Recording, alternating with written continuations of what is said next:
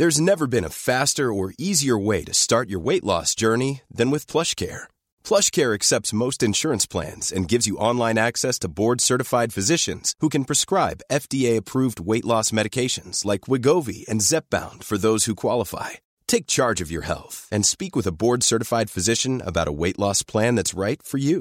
Get started today at plushcare.com slash weight loss. That's plushcare.com slash weight loss. plushcare.com slash weight loss.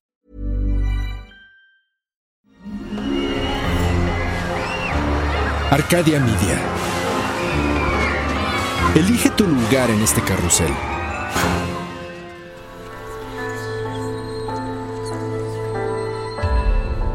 El cambio induce la transformación de perspectivas que conducen a la modificación del mundo a partir de nuestro universo personal. ¿De dónde nace el impulso que detona ese cambio? ¿Cuál es la fuerza que nos lleva a cuestionarnos a nosotros mismos? Cruzar los obstáculos, venciendo el miedo y convertir esas ideas en una realidad. Exploremos la fuerza detrás de las ideas que a diario son lanzadas al infinito. Hagamos un cambio, todos juntos. Esto es Héroes, por cultura colectiva.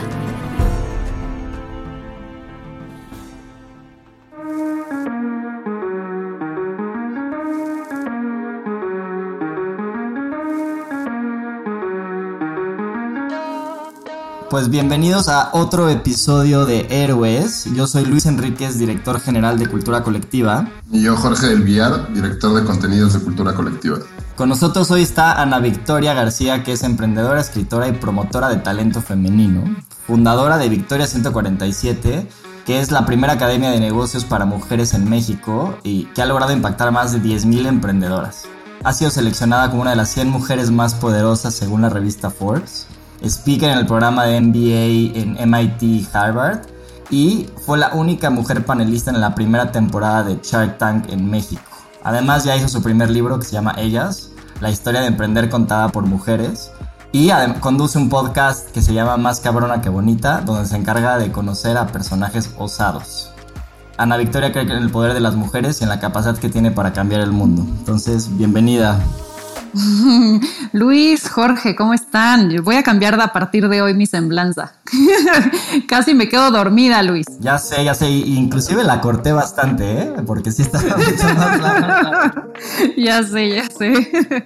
Oigan, gracias por la invitación. Pues ve, para empezar justo lo que platicábamos ahorita antes de empezar el, podcast, creo que es, es, muy interesante entender un poco de tu background y tus inicios o esta gente que te motivó a a soñar tanto y a, lograr estar donde estás, ¿no? Y por ahí nos resonaban dos personajes, ¿no? Que uno es tu papá y otro es tu abuela. ¿Qué nos puedes decir de ese background, de cómo creciste y cómo estos personajes te motivaron? Mm, es de pronto muy gratificante, pero también de pronto te asusta el verte haciendo lo mismo que decías que no ibas a hacer, de tu papá, de tu mamá, de tu abuela, ¿sabes? Y de pronto te convertiste en ellos. Y hoy lo digo con una sonrisa en la boca porque creo que hay muchas cosas bien chingonas que me dejaron.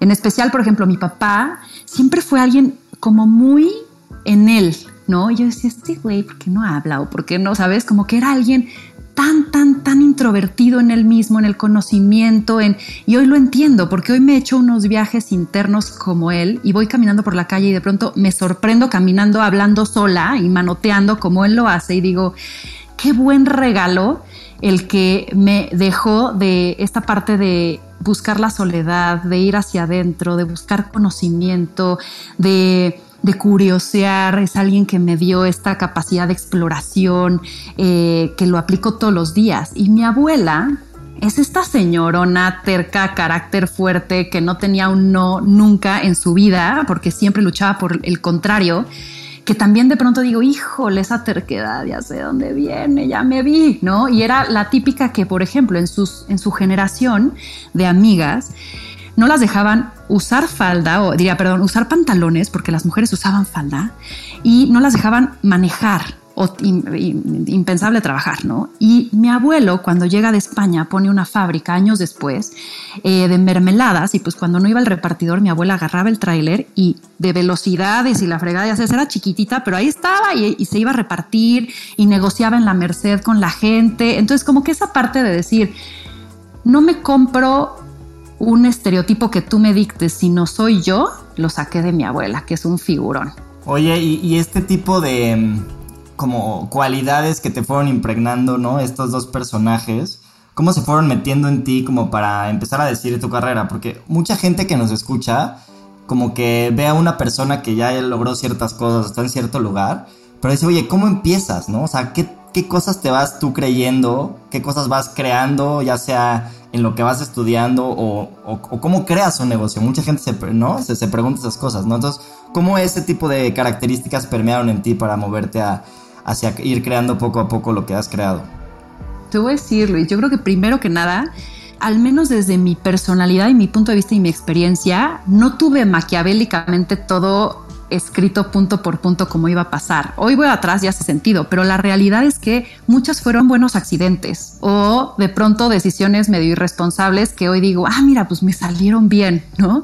O sea, de cómo escogí la carrera, la verdad es que fue medio un dedazo. Este, mi primera chamba fue gracias a que la primera que me ofrecieron en pleno plantón de AMLO, en donde pensé que iba a ser desempleada para siempre, ¿no?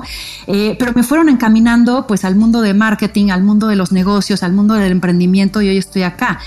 Pero creo que cuando se te presentan esas coyunturas, justo como dices, estas personas que te han formado, te han influenciado, ejemplos de vida, son las que te ayudan a esa veleta, aunque no tiene tanta certeza, medio a girarla hacia un lugar o hacia el otro. Y creo que mi papá en mí marca a alguien que sigue sus pasiones, que no se vende fácil, que tal vez se va por la difícil o el empedrado en vez de por la línea recta, pero no va en contra de su ética, ¿no? O de sus pasiones justamente y de lo que le gusta. Y creo que también esta parte de, mi abuela de aguerrida, de aunque cueste trabajo y aunque lo tengamos que hacer tres veces, pero se tiene que hacer eh, porque eso es lo que quieres, también lo tengo de ella, ¿no? Y el carácter de defender. Eh, oye, pues esto me late, también la intuición, ¿no? De decir, tal vez no hace una lógica racional, pero pues vamos a explorar. Creo que de ahí también eh, esos rasgos, porque creo que cuando vas tomando estas decisiones de emprender, es, es la decisión más ilógica, es la más irracional. O sea, vas a tomar todos los riesgos que puede haber, vas a eh, probar algo nuevo que no sabes si va a pegar, eh, vas a ganar mucho menos que tus amigos, ¿no? Eh, vas a ser tu jefe y no con eso tienes más libertad, sino más chamba. Entonces como que hay algo más allá de la razón, que es justo esta intuición, que es justo estas ganas de explorar, de ir más allá, que te hace tomar estas locas decisiones que al menos a mí me han llevado acá. Y otras, como dije, unos buenos accidentes algo, que está justo cuando lo dices y veo la cara de Luis y veo tu cara, ¿no? Y creo que es esta parte como de esas ganas de alguna forma de enfrentar la adversidad o como muchas veces dicen, ¿no? Emprender es como cómo, cómo puedes de alguna forma darle claridad a la, a la, incertidumbre, ¿no? Y cómo con la misma incertidumbre poder, poderte mover. Y pues estos, estos caracteres, ¿no? O estas pasiones o estas causas, ¿no? Son muy importantes y creo que, digo, o sea, sería muy, muy bueno escuchar como un poco dónde, en qué causas justo identificas, ¿no? Como esta, pues este, este tu papá, ¿no? O esta, o esta abuela interna tuya y, cómo también lo vas viviendo, porque creo que algo, algo, que dices también muy importante del desarrollo es cuando te empiezas a dar cuenta de tus patrones y cómo y cómo también reflejas algo que antes decías, nunca quiero ser así, ¿no? Y seguro a los 22 o los 25 pasaste por esa etapa, jamás quiero ser como mi papá o como mi abuela. Pero cómo también es ese punto, ¿no? De, empezarte a encontrar y, y, en qué justamente te empezaste a encontrar igual, ¿no? Claro.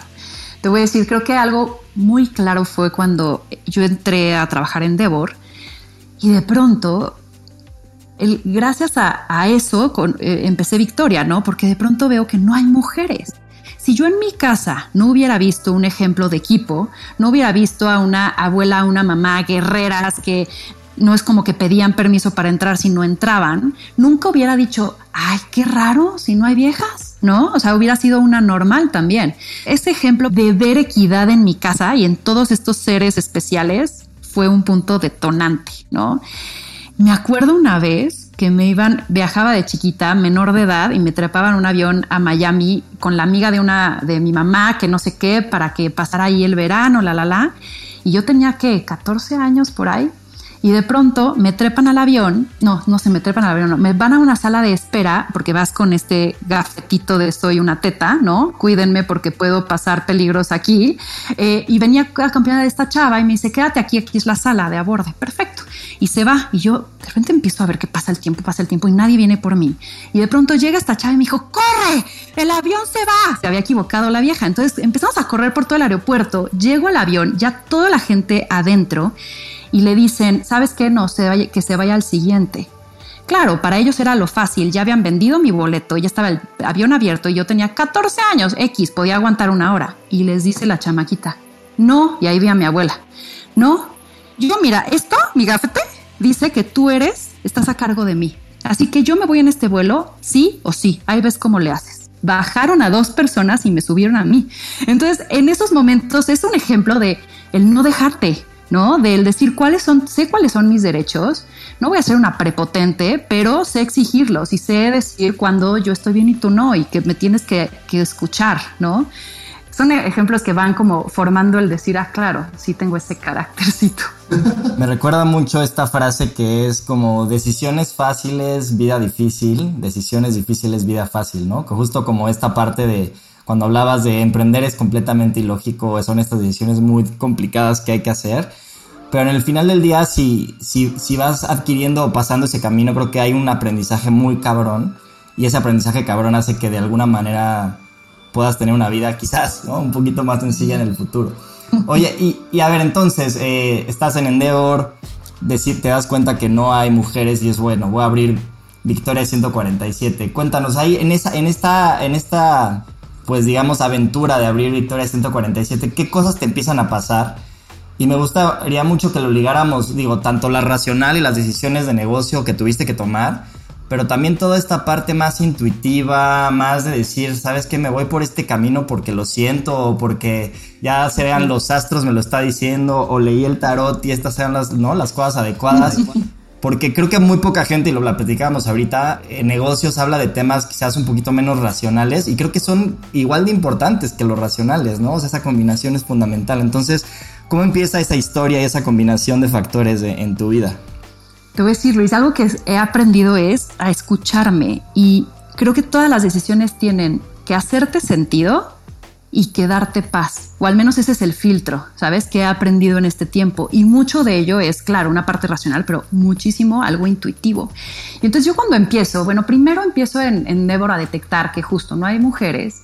Dos, que me empiezan a dar comentarios como, ay, este, ¿por qué en tu equipo hay muchas más mujeres? O sea, ¿cómo las, cómo es eso de manejarlas? ¿No te, han de llorar un día sí, otro también? Ha de ser una cosa hormonal rarísima, ya sabes, ¿no? Entre puro güey, jiji, jajaja. Y yo, pues no, güey, ¿no? O sea, estamos orientados al resultado, son súper comprometidas. Entonces, entre que no veía mujeres y veía estos rasgos, pues me puse a investigar y ahí había números, ¿no? De decir, México se está perdiendo de talento. O sea, somos el 52% de la población en términos de graduados a nivel licenciatura y no estamos impactando en la población económicamente activa. Entonces me empiezo a informar y ahí es la combinación de intuición con racional, ¿no? Pero me empiezo a topar con que pues cuando yo lo comento, la gente me dice, ay, no, pero no hay desigualdad. Pero, ay, o sea, ¿y por qué hacer algo solo para mujeres? O sea, ¿por qué no entran en Endeavor directo? ¿No? Y como que no entendían el problema. Y en ese momento yo pude haber dicho, tienes toda la razón, institución Endeavor, eh, dioses del emprendimiento, te voy a hacer caso, ¿no? Y no, o sea, de pronto es decir, creo que hay algo que tú no estás viendo y que tú no estás sabiendo resolver y por eso lo voy a resolver yo. Y eso sí fue totalmente una cosa de aventura, porque hoy veo atrás y digo, si hubiera sabido todo lo que me iba a topar, seguramente no doy ese salto, ¿no? O sea, son esas películas que no quieres ver y después regresar al inicio porque tal vez ya no llegas, ¿no? Y entonces empiezo, hablo con Fer primero, mi, mi, jefe, Pilar también, y les digo, oigan, pues, ustedes no están haciendo esto y a mí me encantaría fomentarlo. Y fue un poco decir, pues en breve me, voy, me les voy a ir, ¿no? Pero yo mitigando riesgo, yo vivía sola, no quería regresar con mis papás a vivir. Entonces, primera decisión era, me la voy a jugar, pero cuidando mi riesgo. Yo con mi sueldo contraté a dos becarias eh, que trabajaban en mi sala, y haces mi mamá, pero cierra todas tus puertas. Y yo, ahí son fresísimas, estas dos no me van a abrir ni un cajón. Y entonces estaban en mi sala, mientras yo trabajaba en Endeavor, negocié como el horario, salía como a las 5, 4 y media, 5 de la tarde, porque llegaba a las 7 de la mañana a trabajar. Llegaba a mi casa y trabajaba en las noches y eh, trabajaba fines de semana, ¿no? Sin que me pagara. Son esas cosas otra vez irracionales. Y así estuve como unos siete meses hasta que como que empecé a probar el modelo de negocio, ¿no? Y empiezas a, ¿qué tengo que hacer? Bueno, pues darte de alta, ¿no? ¿Qué tengo que hacer para contratar a estas chavas? ¿Cómo les pago? O sea, esas decisiones que son minúsculas, pero que al final del día se convierten en tu día a día, ¿no? Y ya una vez que veo que empiezo a jalar y, que empiezo a generar algo de ingresos, pues me lanzo al agua, porque un emprendimiento creo no funciona si no estás totalmente invertida en él. Y ahí es donde me independizo y pues le seguimos en mi depa, ya eventualmente me mudé de mi depa y se quedó mi depa ahí, este, en Ámsterdam 147, por eso se llama Victoria 147. Y pues de ahí fue eh, seguirle batallando. Pero yo me acuerdo los primeros dos años, yo siempre le digo los terribles dos, los más complicados, porque es esta parte en donde tú te vendes la idea, se la vendes a los demás, tú te autoengañas también de decir, sí, sí, sí, tú síguele, síguele. No, nada hace sentido, pero tú síguele, ¿no? Y tus proyecciones tal vez no, no, no, sabes si están bien porque con qué las comparas si no tienes un histórico y tú ves las revistas y ves a puro ganador que parece que fue exitoso de cero como espuma a 100 y entonces tú dices, no, yo soy la única perdedora que todavía no estoy ahí, no, a ver, pero, ¿sabes? Empiezas a como tener estos conflictos mentales sobre entender si vas por buen camino o no, eso te pasa en los primeros dos años.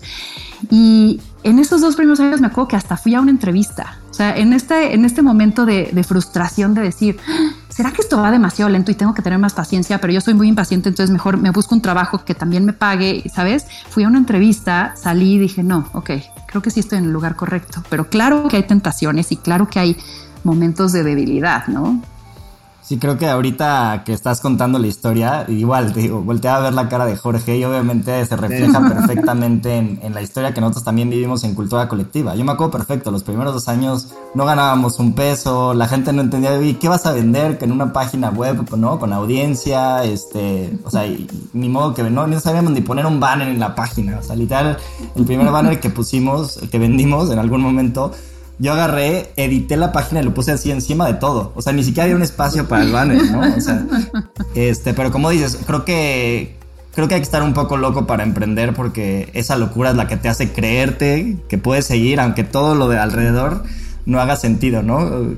claro. Y te voy a decir, justo tuve, estamos ahorita terminando un programa que se llama Desde Cero para todas estas emprendedoras que no, ni siquiera tienen una idea. Y les contaba un poco el recorrido y me encanta hacer ese viaje hacia atrás porque es como creo que cuando emprendes tienes que ser bien creativo. Uno, nunca va a ser perfecto, pero tienes que ser bien creativo. Y les decía, yo mi lanzamiento me costó 3.500 pesos, ¿sabes? Pero todo, o sea, eso sí, que te pierdas las ganas de la, pena de pedir. Todo fue pedido, todos fueron favores. Y así fueron los primeros también dos años. Y creo que las dificultades hacen que te vuelvas más inquieto de encontrar los como sí. La comodidad y como decías, los caminos fáciles solo te llevan un poco a sentarte y a esperar que todo suceda igual y cero te incomodan. Sí, inclusive creo que con, ¿no? Si, si empiezas con ya mucho dinero en la mesa, quizás no necesariamente va a ser tan bueno emprendiendo porque necesitas pasar por esos momentos súper rudos y difíciles de arreglártelas para que luego ya cuando tengas dinero lo puedas usar bien, ¿no? Porque si no probablemente lo vas a mal usar. Este, ahí, había una anécdota también, ¿no? Porque según lo que nos contaba también tu sociedad, es, ahorita dicen que Victoria 147, cada, el 147 no era por el número de Ámsterdam, sino es, ahora cada número tiene un significado, ¿no? En numerología o algo así. Es por dos cosas, sí. Justo es una justificación de que yo quería ponerle, dije, a ver, un apellido y me gustó el 1, 4, 7 y 9. Y cuando volteé digo, Amsterdam 147, ya, se queda y me volé el 9. El 1 significa la persona, 4 balance y 7 la búsqueda de la perfección, que es un poco en lo que nos obsesionamos las mujeres. Oye, justo en ese, en, ese speech también, ahorita hablando justo de estas locuras como al principio de emprender, otra cosa que también escuchamos por ahí es que al principio cuando estaban empezando con Victoria, como pues para parecer que había mucha más gente en el negocio que tuvieron que este, fingir que eran, ¿no? Tenían diferentes voces, ¿no? Cuéntanos un poco de esa parte para, que creo que todo el mundo lo hace en algún momento, ¿no?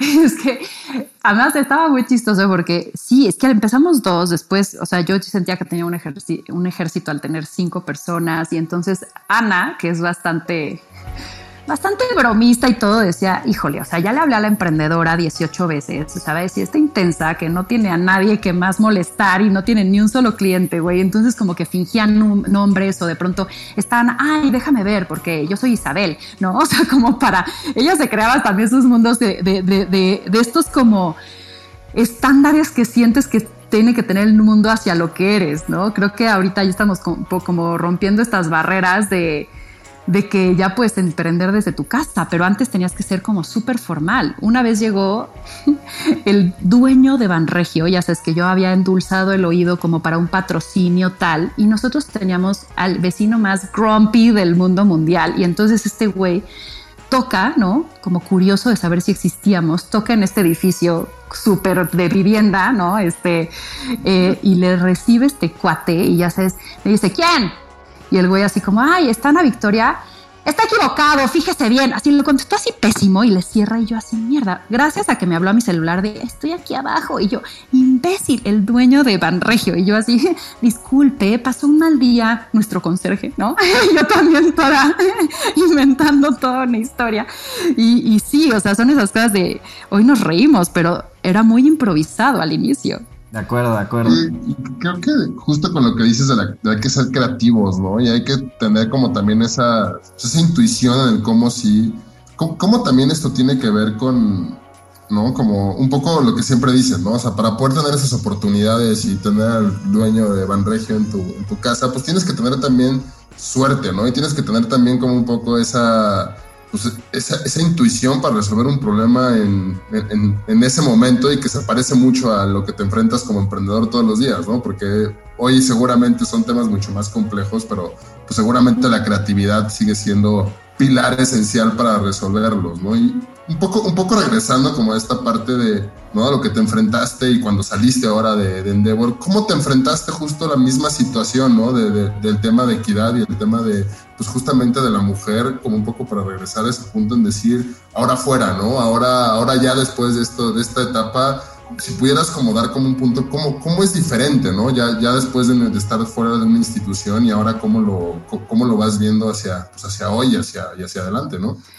Yo creo que ha sido un viaje de transformación.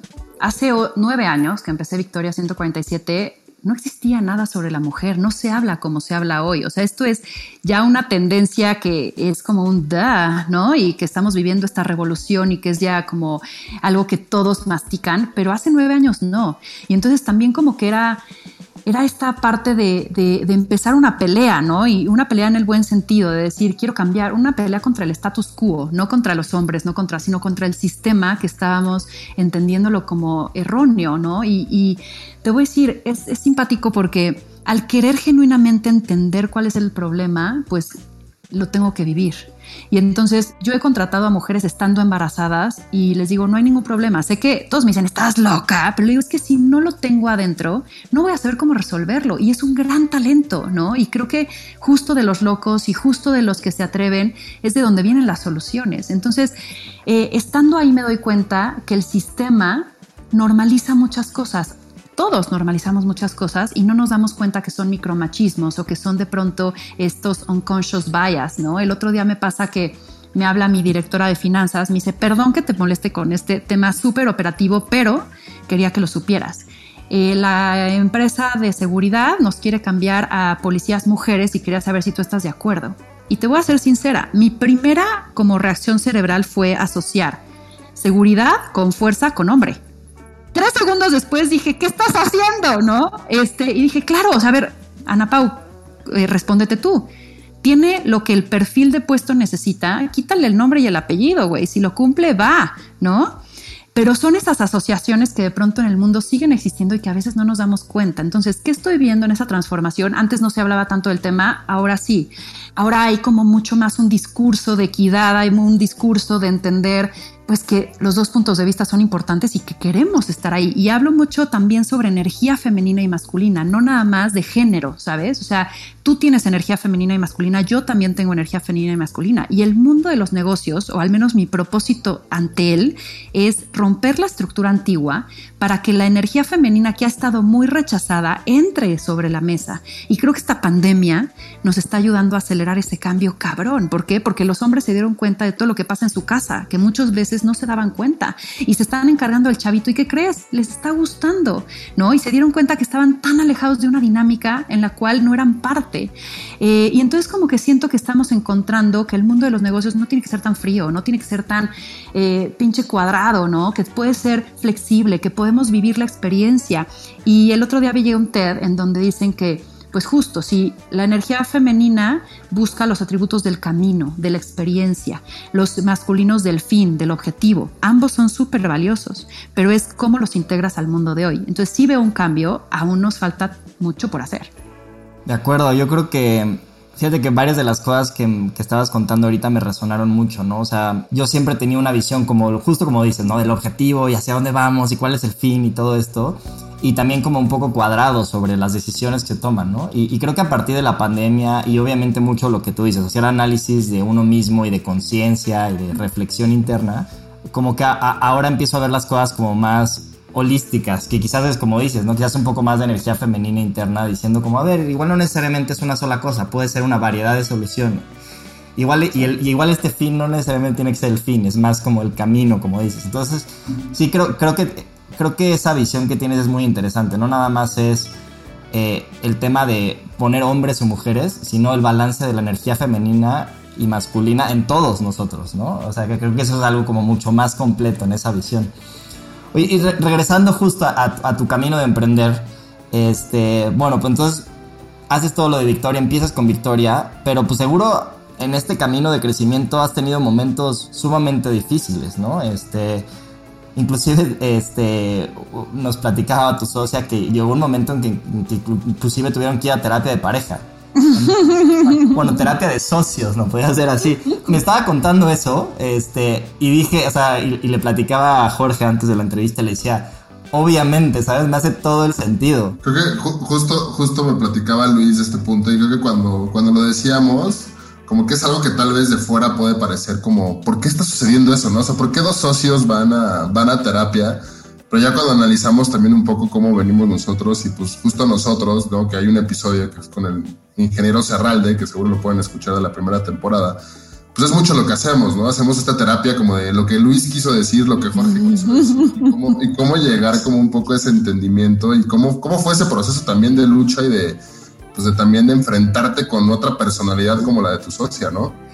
¿Sabes qué pasa? Que te, que te topas con una cotidianidad y los retos que, de convivencia que eso conlleva y, con tanto estrés que es difícil de manejar, ¿no? Y entonces, eh, justo, pues sí, hubo un momento en donde yo empecé a ver que yo evitaba a Ana, mi socia, pero la escuchaba y me iba al baño. O sea, yo decía, no, no, es que no la tolero. Y sabía también que ella estaba haciendo lo mismo. Entonces, como que de pronto sí dije, a ver, ya, vamos a buscar ayuda. Lo primero es aceptarlo. Y trajimos a una chava que sirvió de interlocutor y nos abrió los ojos tanto y entendimos que había tantos falsos como pensamientos que teníamos de ello. Y decía, es que, güey, siento que me mientes, ¿no? Y no me dices las cosas, me las ocultas. Me dices que, güey, no, no quiero decepcionarte. Entonces me espero hasta que lo resuelvo para decírtelo. Entonces como que es, ok. Y entonces ella decía, es que necesitan esta información para tomar decisiones y Ana necesita credibilidad y que le des el espacio. Entonces como que empezamos a entender qué onda, ¿no? Y la semana pasada justo hablaba con mi equipo, con mis cabezas y les hice estudiarse a través del enneagrama, que es una forma en donde estudias nueve personalidades y con base en eso, pues ves tus tendencias, ves cómo reaccionas, con quién te relacionas mejor, ¿no? Tal.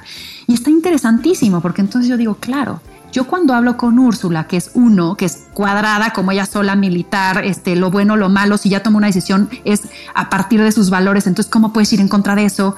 Con yo que soy siete, que es evade el dolor, todo tiene que estar bien, soy súper este, emotiva y, y, como, ah, no, o sea, todo es alegre, tal.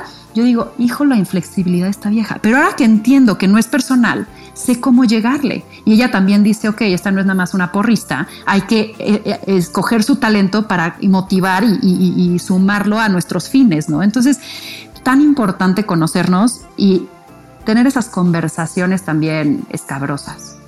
Oye, y, y, luego, por ejemplo, otra parte de tu carrera que creo que es muy relevante es este.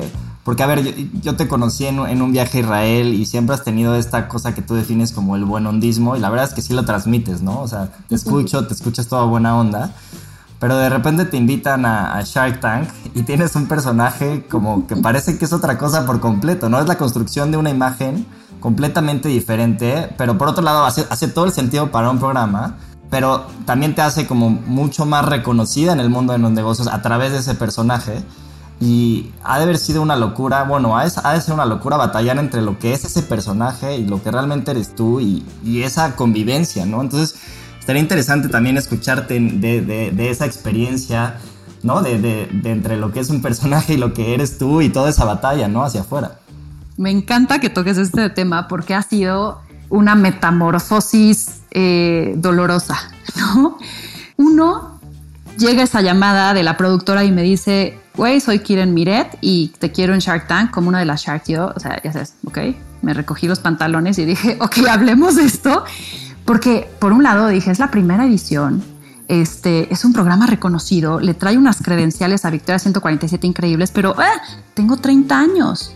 Aquí venía el diablito del este, síndrome del impostor a decir, pero si tú no eres millonaria, pero güey, ya viste a los otros que van a estar billetudos, este, señorones de tal. Y entonces dices, puta, pero llevas más de 10 años evaluando proyectos y tú sabes de esto. Y entonces empieza esta pelea y digo, va, algo que tengo de mantra es, no me voy a quedar con ganas de algo o perder una oportunidad por miedo. Va, aunque sea con miedo, pero hazlo con miedo. Y entonces voy a esta primera temporada. ¿Y sabes qué pasó ahí? No fui yo, porque todavía estaba en un proceso de crecimiento y de autoconocimiento personal temprano. Entonces, ¿qué voy a hacer? Pues a comprarme el personaje que yo sentía que ellos esperaban que yo fuera de tiburona. Y entonces, ¿qué resultó ser? Que yo fui una mini Arturo o una mini Rodrigo, no Ana Victoria, con lo chingona que puedo llegar a ser, me explicó. Y entonces esa primera temporada, no mames, o sea, yo estaba de, no puedo llevar mis redes porque además los, los haters, ya sabes, no estaba acostumbrada a que sales a tele y te exponen durísimo. Entonces, pues se dejan ir, ¿no? Y me costó porque además las críticas iban a un personaje que no era yo. Y esa inconsistencia también la sufrí en qué defiendo sin es defender lo indefendible, ¿no? Y segunda temporada dije, no, me voy a mi cueva. Tercera como que tampoco. Y en la quinta dicen, vuelve. Y dije, ok, voy a dar este salto de nuevo. Y ahora voy a ir distinto, voy a ir en mi piel. Y entonces ahora sí se presenta Ana Victoria. Y Ana Victoria sí tiene su carácter. Y Ana Victoria sí te habla de frente y es confrontativa y no se va a dejar, como les dije, no se va a dejar. Pero es mucho más buen pedo. ¿No? Y no pretende ser esta millonariota, sino más bien la emprendedora que tiene empatía con el güey que está presentando, que conoce lo que está pasando, que no va a regalar su dinero en algo que no creo, no le apasiona tal, sino va a medir sus riesgos. Y eso fue la quinta temporada, ¿sabes? Alguien más en mí. Entonces, lo que aprendí fue que yo entendía, decía, es que ¿por qué tengo esta pelea, ¿no? De irme por un tema muy de buenondismo, muy místico, porque me encanta ir con chamanes y me encanta ir con eh, mediums y me encanta ir con pues portales al mundo místico que, en el que creo, pero también soy alguien muy capaz de hacer negocios y de hablarte de temas racionales. Y entonces tenía esta pelea y creo que Shark Tank me lo hizo ver. Y al final del día lo que he hecho es integrarlo, porque creo que yo soy un puente o posiblemente puedo ser un puente que entiende ambos mundos. Y está bien, y ese es el nuevo personaje. No tiene que estar cuarteado, simplemente está mucho más en su esencia y en su elemento. Que, veo que, justo, ¿no? Y, vamos viendo como mucho en esta construcción del héroe, ¿no? Y de la parte del, del superpoder y esa parte como, ¿no? De esta, de esta dualidad que tú dices, ¿no? De, pues, de poder manejar como una cierta ¿no? clarividencia, ¿no? Un tema de cómo, cómo poder asimilar el futuro, ¿no? O, los retos sabiendo que todo va a estar bien, que digo, yo ahí me, me identifico mucho con esa parte tuya, porque pues ahorita que lo dices, pues creo que es justamente pues ese balance que muchas veces Luis y yo tenemos, ¿no? Yo soy esa parte como más más positiva y Luis es mucho más estructurado, ¿no? Y mucho más de, decisiones más difíciles que creo que pues, hemos encontrado ese, ese complemento de buena forma. Pero ¿cómo, ¿cómo, viven esa filosofía o en ese poder también? Y, y, si pues tienes alguna historia también como decir, oye, pues es que esto hay cosas que sabes que van a suceder, ¿no? Tanto buenas como malas. O sea, de hecho, pues ya muchas veces hasta cuando estamos juntas Luis y yo es este, oye, pues aquí hay un evidente, si no hacemos algo bien, aquí va a haber un evidente problema a uno o dos años, porque pues ya lo hemos vivido, ¿no? Cuando dices, ay, esto no, pues no,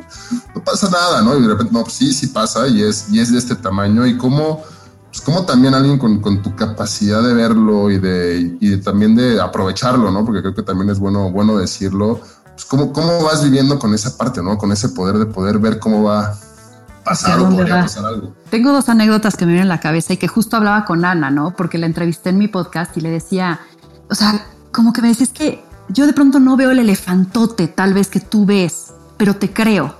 Y eso es lo que necesitas con alguien, ya sea tu socio o tu equipo. Que por más loca que parezcas, la gente diga, ok, no sé por dónde ni cómo lo vamos a hacer, pero va a pasar, ¿no? Y entonces me acuerdo una vez en nuestro departamentito Amsterdam 147 y yo decía, es que Soho House, ¿no? O sea, tenemos un espacio físico, o sea, un espacio físico. A mí me encanta además la arquitectura, la decoración, tal. Vamos a crearlo. Va. Entonces yo le decía a mi equipo, vayan, o sea, busquen casas, ¿no? No me alcanzaba para pagar la renta, pero yo decía, busquen casas. E íbamos a verlas. Y entonces era la visita más desaprovechada y desafortunada para el pobre del real estate, ¿no? Así de, ah, qué padre. Si no, pues no nos alcanza. Son 10 veces lo que pagamos hoy. Olvídalo. Pero ahí estamos, ¿no? Y yo apuntaba en mi pared así como Soho House, ¿no? Como no sé, ocho meses después, vamos y me dice uno de mi equipo, ya hay una casa en Querétaro 33, ¿no? Pues va, vamos a verla.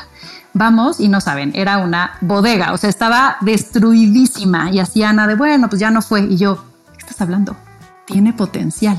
Y Ana así con una cara de, güey, la van a rentar para bodega, o sea, ¿de qué estás hablando? Pisos así, alfombras, ya sabes, color vino tinto, paredes verdes fosforescentes, es terrible. Y le digo, no, tiene potencial. Y es esas veces que nos agarramos de las manos y dijimos, va, vamos a incrementar la renta tanto por ciento, güey, pero nos vamos a echar al agua, listo, siguiente paso, vama. Entonces de pronto es esta parte en donde nos damos un espacio de tener fe y chingarle atrás para lograrlo, ¿no? Eh, y el año pasado, justo también estábamos en este proceso de levantar capital para la academia online y darle este impulso sin caer, todavía haber caído la pandemia. Y entonces estás en este proceso larguísimo de levantar capital, pasa diciembre, nos dicen retomamos en febrero, perfecto, y de pronto pandemia, dije, no, ya, esto fue imposible. Y de pronto nos contactan unas chavas de, oye, me interesa lo que haces, tengo un fondo en Irlanda, quiero que hablemos. Y yo pensé que era para como vincularse con mis emprendedoras. Y yo muy osada en mi, en mi pitch, cero vendedora, como que sí le dije, oye, me dijeron, ¿estás buscando socios? Le dije, sí, y quiero socios que crean en mi filosofía y que yo, Ana Victoria, a veces rechazo propuestas económicas si no van con mi misión y si no van con quiénes somos nosotros. Y eso tienen que saberlo los socios, porque puede ser muy frustrante, pero no voy a prostituir a Victoria 147 por dinero. Ya sabes, o sea, es el peor pitch yo creo que puedes hacer en tu vida, ¿no? De decir, no voy a hacerte generar dinero, ¿no? Si no, si no me hace sentido a mí. Entonces, ya sabes, colgamos y me mandan un mail y me dijeron, amo lo que haces, queremos invertirles. En dos conference calls no conozco físicamente a estas chavas y nos invirtieron dinero en plena pandemia. Entonces son de esas cosas que les digo a mis socios, ah, no creen en las hadas, güey. Por supuesto que es por ellas. Entonces hay una parte de fe y de sueño y de así, pero de también chingarle atrás, ¿no? Y es esta, es entender dónde escuchar qué voz, yo creo. Oye, justo hablando de, de todo ese tema más este intuitivo o diferente, eh, creo que, vamos a ver, mucha gente quizás en negocios habla ¿no? del poder de la intuición y de ciertas cosas, pero ya yéndonos un poco más pragmáticos, ¿no? Este, ¿cómo, ¿Cómo lo aplicas en diferentes cosas, no? Y te voy a poner un ejemplo, ¿no? A mí la verdad es que también me encanta el tema. Eh, llevo nueve meses en un diplomado de chamanismo y estoy muy feliz.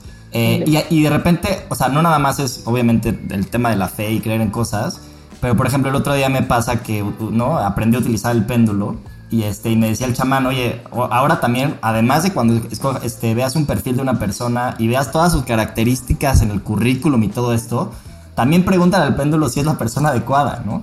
Eh, que parece como muy irracional cuando lo estoy contando, pero si somos 85% irracionales, ¿no? O subconsciente, 15% racional, pues igual y que la parte irracional te ayude un poco es bueno.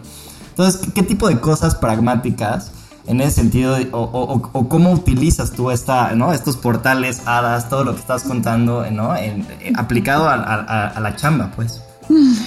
Bueno, Luis, a ver, tengo mi tarot y de pronto lo tiro y le puedo echar preguntas eh, personales o preguntas de, tengo una junta de trabajo importante, denme un mensaje hacia dónde tengo que llevarla, ¿no? Entonces, para mí mi tarot es, es, esta guía de pronto en donde siento que hay un canal de comunicación con no sé qué, ¿no? Porque cada quien lo llamará distinto, pero que a mí me da como un complemento y que además para los muy racionales, pues de pronto tienes otra voz que dices, ah, claro, me demuestras si sí lo quieres o no y como que al final del día también psicológicamente te está ayudando, pero yo lo creo místicamente. Ahora, he ido viajando el último año, viajando en el sentido de, o sea, atravesando esto, ¿no? No viajando necesariamente geográficamente, coleccionando personajes. Y yo creo que mientras más experiencias te des, más te conoces tú en distintos ámbitos. Si sueles estar con las mismas personas, de las mismas creencias, con las mismas tradiciones, al final del día no te sacas a verte a ti en una distinta circunstancia. Entonces, mientras más raro el personaje sea, más lo quiero conocer porque me va a llevar a una versión de mí que no había visto nunca, ¿sabes? Entonces me encanta interesarme en sus mundos y entonces de pronto es, hay este güey que con cuencos hace sanación, vamos a conocerlo. Pero hay esta chava que es irióloga, vamos a conocerla. O hay este güey rasgólogo que a partir de los rasgos te dice tus tendencias de personalidad, vamos a conocerlo, ¿sabes? Entonces de pronto te ves en circunstancias en donde vas integrando un conocimiento, creas o no, te resuene o no, te viste en otra experiencia. Y yo creo que eso es lo más interesante de estar abierto a otras posibilidades.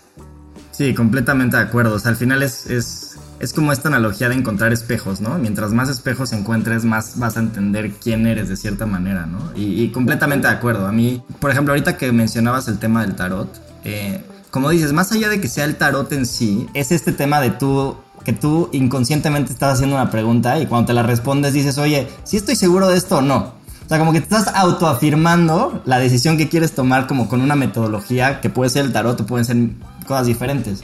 Pero como son otros, son otros mecanismos que te ayudan a, tomar ciertas decisiones y ciertas cosas, ¿no? Y te voy a decir, tengo, perdón, mis dos brujitas, no las voy a olvidar, mis dos brujitas a las cuales siempre que tengo algo, voy con ellas. Y hubo una situación que mi administradora, maldita, casi la mato, de pronto me dice, quedan tres pesos en la cuenta. Y yo, no vamos a poder pagar la nómina, no vamos a poder, ya sé, hace un estrés y voy con mis brujas, me dijo, se le olvidaron dos ceros, dile que se le olvidaron dos ceros. Se le habían olvidado dos ceros, Luis. O sea, te juro que son esas cosas que dices, ¡Ah! órale, santo Dios, ¿no? Y pues sí, tengo mi gente, tengo mi gente a la cual acudir. Sí, está cañón. Oye, pues digo, ya nos queda poquito tiempo eh, en la entrevista, entonces para ir concluyendo un poco, pues Jorge, a ver, dime tus reflexiones de lo que hemos escuchado. La verdad es que ha estado increíble. Creo que como decíamos al principio, la parte de la, ¿no? De vamos a divertirnos, creo que se logró de forma, de muy buena forma, o sea, creo que también el poder entender como un poco esta, como este, este, esta, este hilo, ¿no? Que hay entre la creatividad, el emprendimiento y también obviamente el enfrentar las adversidades, o sea, creo que de cierta forma yo me quedo mucho con esta pues, con ese origen, ¿no? Con esa, ese papá y esa abuela, ¿no? Que de alguna forma, pues también es una construcción de, pues, de, cómo ponerse en la situación adecuada y cómo también tener los recursos adecuados para poder ir tomando las decisiones. Y aunque te pongas en la, situación no adecuada, pues se ve que siempre, siempre el enfrentar con creatividad y con, y con pasión las cosas es, pues, es, es, un gran asset y se ve, ¿no? Y se ve y se reluce.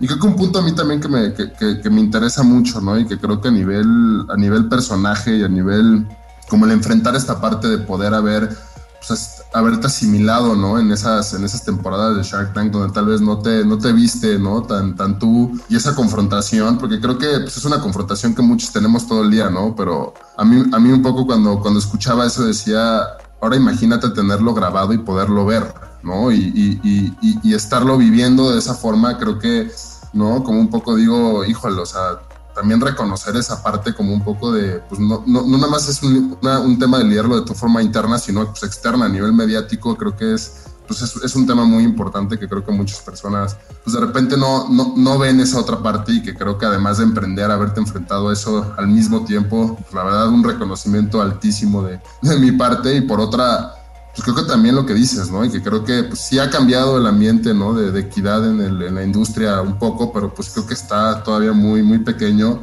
Y creo que hoy, ¿no? Hoy, hoy que, hoy, hoy, digo, fue, fue como coincidencia, ¿no? Que, que se diera hoy el, el podcast. Pero pues también a mí un poco lo que me gustaría justo de entendiendo toda esta filosofía y cómo de alguna forma darle esa, esa voz de la esperanza, ¿no? Como un poco en estos momentos y que el emprendimiento es una vía, ¿no? de de, salir de, un cierto lugar o de una cierta situación, pero hoy, hoy, hoy Ana Victoria, ¿tú qué, le, ¿tú qué le dices como un poco a esas tal vez chavitas que nos están escuchando, que van a empezar a emprender o que están empezando a tener como una idea creativa en su vida y pues qué mensaje les puedes dar sobre todo hoy, pues que ¿no? por, por, por coincidencia estamos grabando esto el 8, el 8 de marzo?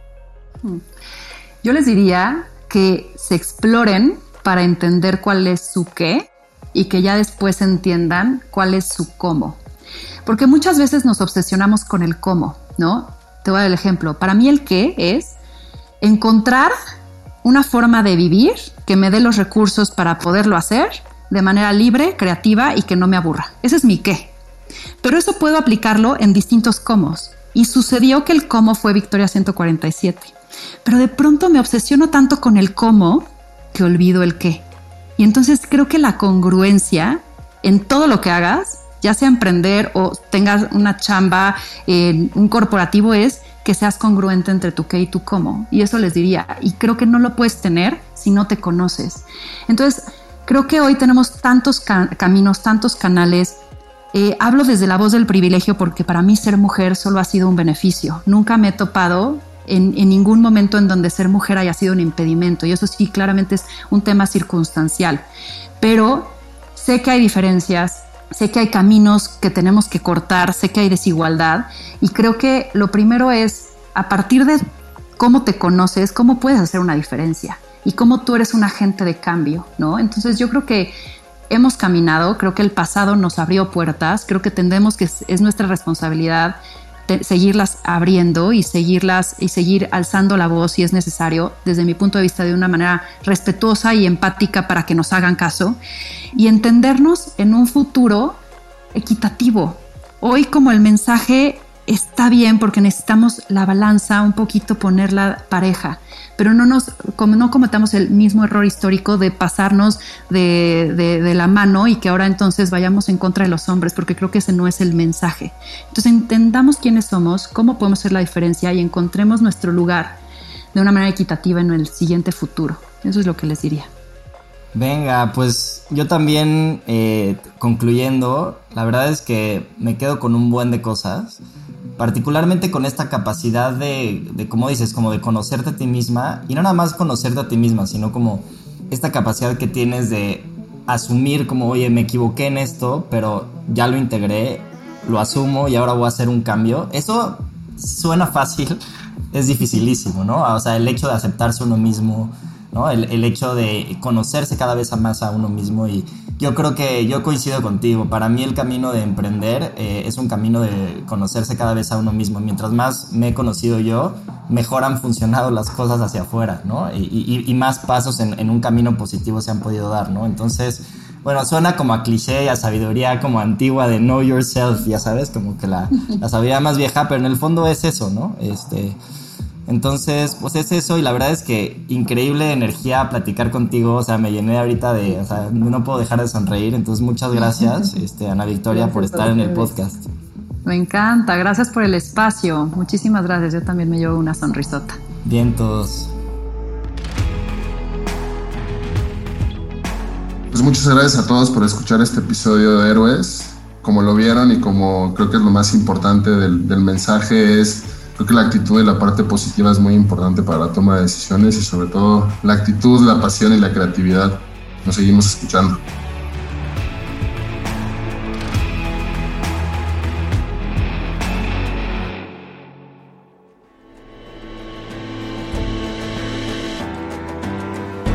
La última pregunta y la más importante es la que te haces a ti mismo. ¿Cuál es la diferencia entre la historia que acabas de escuchar y la tuya? Nada es imposible. Atrévete a ser diferente y sé el héroe de tu propia historia. Héroes por cultura colectiva. Con Luis Andrés Enríquez y Jorge del Villar. Diseño de audio, Edwin Irigoyen. Música original de Claudio Trejo Hernández. Producido por Luis Eduardo Castillo en Webback Audio.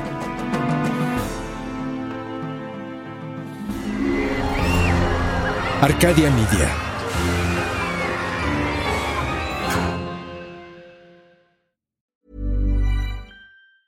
Ever catch yourself eating the same flavorless dinner three days in a row? Dreaming of something better? Well, HelloFresh is your guilt-free dream come true, baby. It's me, Kiki Palmer.